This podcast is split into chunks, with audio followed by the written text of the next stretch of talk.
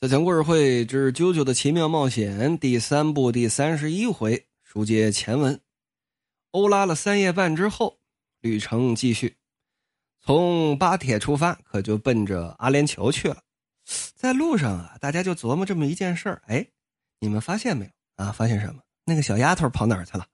呃，对哦，哎，成太郎不是你说的吗？解决了命运之轮之后，你跟那小家伙说，就是让他买机票回家。是吧？我说了这话吗？说了，你绝对说了。于是就都没有说一下这个小姑娘什么时候被送走的吗？哎，我是这么琢磨的啊。小强琢磨到底是怎么回事呢？应当是被编辑给骂了。说神仙，您设计这么一个角色的目的到底是个啥呢？黄木老师说啊，我最开始在这小女孩身上布了很多的暗线，不不不用布暗线，布个锤子的暗线。你看看这个小女孩登场之后，她的人气高吗？好像不是很高。但是让我再试试呗，我就让那小女孩又登场一次。不要让她登场了，不要再让她登场了，赶紧把她弄没。呃，行吧。不得不说，很多时候编辑给这个漫画作家的，或者说小说作家的这么一个意见，有的时候还是很管用的。比方说大家都知道的《七龙珠》啊。阿拉蕾连载结束之后，鸟山明是一个搞笑日常漫画作家的这么一个形象啊，比较知名的。但是呢，紧接着画这个七龙珠啊，一开始呢，其实各位有看过七龙珠早期画风的啊，都知道啊，咱们说的是漫画版啊，早期画风的都知道，知道什么呢？这个风格跟阿拉蕾很像很像的，学我者生，向我者死，对吧？你想要 copy 阿拉蕾的成功已经是不可能的了。所以呢，此时，鸟山明老师就进入了这么一个创作低谷，这可咋整呢？这时候，鸟山明的编辑就跟鸟山明说了：“说森 C 啊，你就不应该再画这个搞笑漫了，对吧？你就干脆就来个爽文，怎么爽？不断的碰到新的敌人，一次敌人比一次敌人更强，让这小悟空挨个啐过去，越来越强，把天底下所有的人都集合到一块咱们来个武道大会，来个比武大会。”就起个中二点的名天下第一武道大会”，呵，就这“武道大会”这四个字有这八零后的各位漫画迷肯定都都知道了。那知道什么呀？几乎影响了同时代绝大多数的漫画，上到《悠悠白书》，下到《烈火之焰》啊！各位不知道有没有看过《烈火之焰》的啊？其实算是一个中等偏上的漫画吧。讲道理，我个人还挺喜欢《烈火之焰》里面的人设的啊，这个咱们就不提了。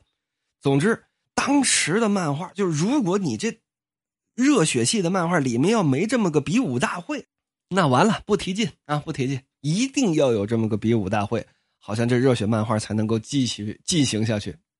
就当时就火到这种地步，所以说鸟山明大师啊，他之所以能够成为真正开宗立派的大师。并不是因为阿拉蕾，而是因为七龙珠。而七龙珠是怎么大火特火的？恰恰是他的责编对鸟山明先生给了这么一个建议，成就了七龙珠的传奇和神话。所以说，从啾啾里面呢，你也能看出很多啊，作者跟编辑斗的地方啊。前面的设定后边就不要了，前面的人物后边就不要了，等等等等。呃，包括后文书，咱们也可以现在就提前说一下啊。之前也有听众提过。什么呢？就是荒木老师一直很想拿一个女性来做《啾啾》系列的主人公，只不过自己年轻时候啊腕儿太小，不足以影响编辑部，不足以改变集英社的意见，没有办法跟集英社去硬顶。到目前为止，只有一个跟集英社硬顶之后，呃，还算结果还算不错的这么一个作家。这个作家就是《灌篮高手》的作者井上雄彦，那是那真敢跟集英社硬顶，那是心里头有底啊。而此时刚刚画到第三部以及第三部结束的这个荒木老师，还远远没有那么大的影响力，不像今天，对不对？那真的是荒木想画什么就画什么了。然而，当时的荒木，比方说把第三部连载结束之后，那他就想画这么一个女性角色来做主角。但是在日本那么一个男权社会，说想要让一个女性来做主角几乎不可能，啊，集英社的领导层不可能同意，编辑也不可能同意，所以啊，各位看到第五部的主角其实本来应当是个女孩但是呢，迫于压力，第五部的主角变成了一个男孩直到第六部的时候，那荒木老师啊，这腕儿大了啊，腰杆硬起来了，敢跟集英社拍桌子瞪眼睛了，这才有了第六部的主人公。咱们先不剧透各自都是谁，反正后文书各位也都能听到。而且这么一步一步，荒木老师的作品啊，你从头开始看，一直往后看，真的能看出荒木先生从年轻到成熟整个的过程。啊，从这个第一部当中那种诡异的线条，以及满满的北斗神拳式的那种画风，再到第三部啊，逐渐有了自己的派系，怎么说呢？有了自己的明显的风格，但是呢，整体画风还是这种北斗神拳式的猛男画风。再到第四部的极度细致，各位有兴趣可以先去看第四部。荒木老师什么时候他的画风开始变得细致的？恰恰就是从第四部开始的。再到第五、第六、第七、第八，各位看今天九八的那个画风，那就已经相当相当的成熟了。好了，咱们闲言少叙，书接前文。那小女孩呢？啊，甭管那个，甭管那个，咱咱咱开车开咱们的吧啊。那你你还想让那小女孩再出现吗？成太郎说：“我我我不想让她再出现了，那不就得了吗？”车呀，可就开到了阿联酋了。呼，这个国家可真了不得，是真有钱啊，透着这么富，透着这么土豪。书要简言，原文书很多的这种冗余的对话，小强就给他略掉了。说白了，怎么办呢？有打阿联酋奔着埃及去，那就已经很快了，已经到了中东世界了。咱们怎么办呢？前面有这么一大片的荒原沙漠，如果开车有打这荒原沙漠绕过去，费的时间太多了，单单就得费两天时间。那咱们怎么办呢？先开车到一个村子，这阿联酋基本上都是土豪，那村子里的人用什么代步呢？用小型飞机来代步。咱们直接租这么一架飞机，飞越这片荒原不就行了吗？成太郎说：“还坐飞机？”嗯。老东西，你都坠毁三次了，我还跟你坐飞机，我可不坐。哎呀，不能，这次不能。但是呢，车呀开不进这个荒漠的边缘。等到了这城市边缘之后，咱们先坐骆驼过去啊。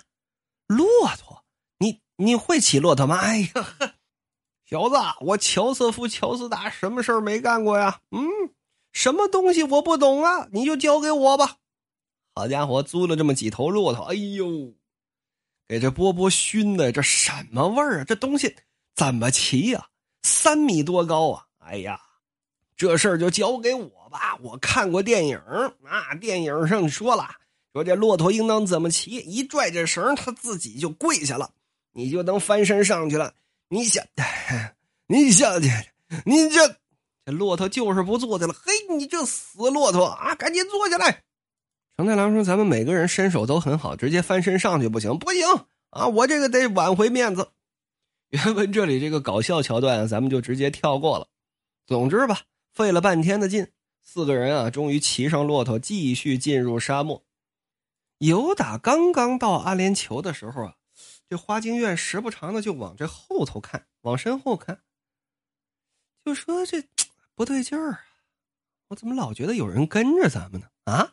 阿联酋的时候，你就说有人跟着咱们，问题是那阿联酋那大宽马路 后头有什么人看不见呢？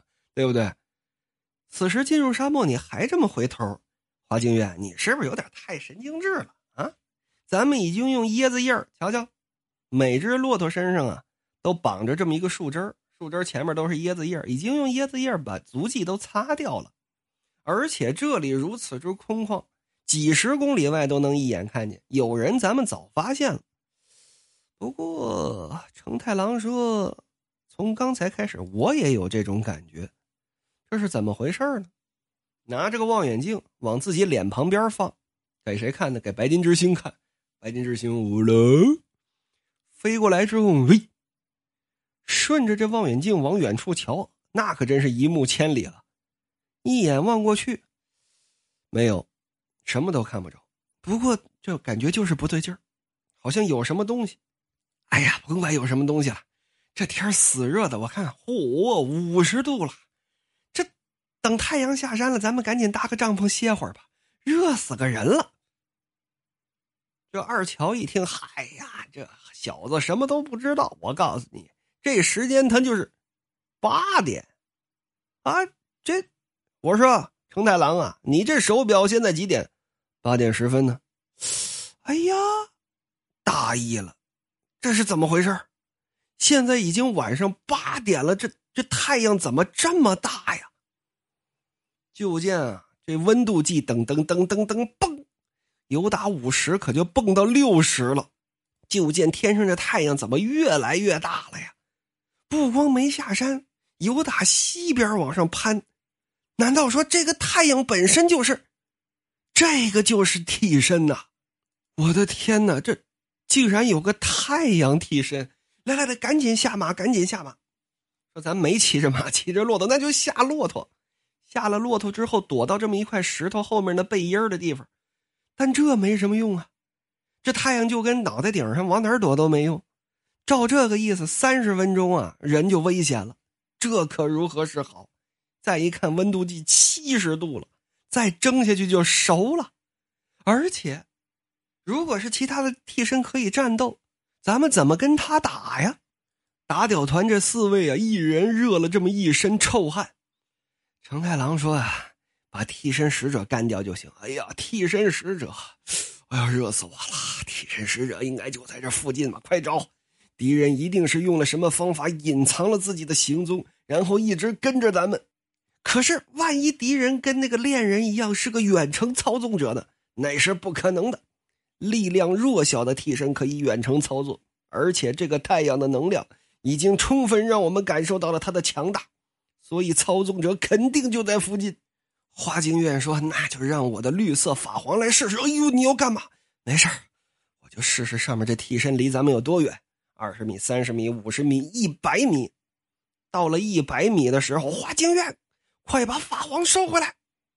法皇想往回收都晚了，怎么呢？就见这大太阳嗡嗡嗡嗡，biu biu，往外直放激光。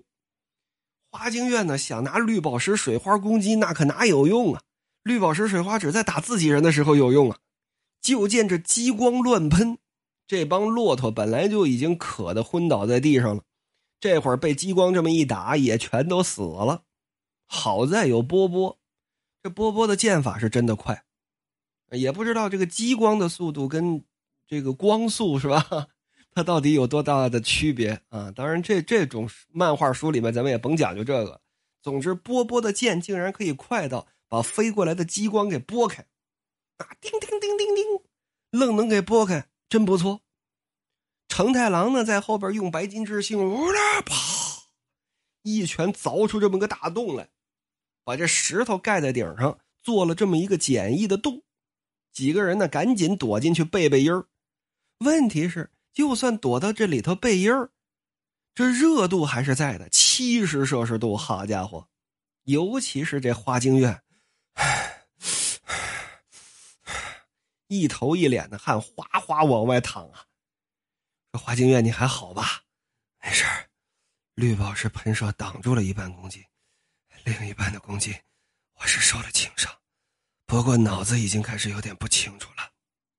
哎呀，小伙子们，挺住，一定要挺住，赶紧找出这个替身使者在哪儿，这样咱们才能跟他打呀！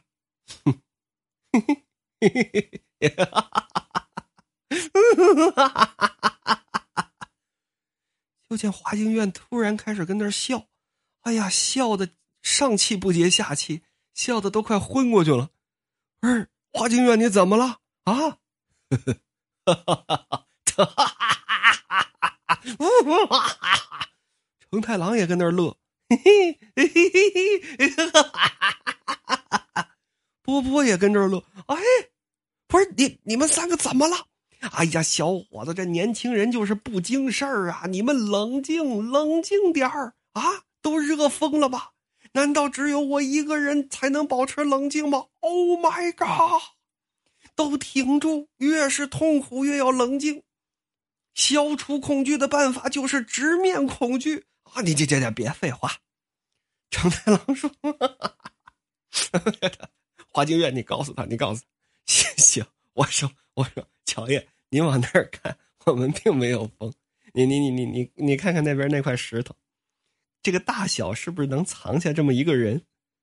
啊啊，是啊，怎么了？然后你再看他对面是不是有这么一块石头？啊，是啊，那又怎么了？您还没看出来呢？两块石头是完全一致的，正常的影子应当是往哪个方向呢？而恰恰那边那一块，啊，完全这影子是相反的。也就是说，真够蠢的，这替身使者就在那儿藏着，这您没看出来吗？呜啦啪，白金之星一块大石头抡过去，啊啪嚓，啊，这怎么凭空开了个洞啊？就见成太郎啊，这会儿不乐了，呀嘞呀嘞的嘴，老头子你太丢人了，这份炎热都导致你的注意力迟钝。真难相信，我身上竟然流淌着乔斯达家族的血，是我丢人还是你丢人啊？整这会儿，嗡嗡嗡嗡嗡，天上这太阳 “biu” 的一下没了，迅速的周围可就暗下来了，温度也降低了，满天星斗啊，又恢复到晚上八点多钟的这么一个状态了，小冷风都吹起来了。来到这个镜子跟前，这么一看，好嘛。后头坐了这么一位，藏在镜子的死角，而且还放了这么一个小空调，那摆了这么张小桌，有这么个小冰箱，呵，抽着烟呢，喝着果汁儿，就这么一个简单的布置。那说这替身使者长什么样啊？跟武大郎似的，矮胖矮胖的这么一个男人，让白金之星这一砖头子，虽说没把脑袋打爆吧，起码把脑袋上打出个大包，一时半会儿是醒不过来了。说这就是。拥有太阳暗示的替身吗？就就这么赢了啊？就这么赢了？哎，这仗赢的倒是轻松啊！一回输就把这个人给干掉了。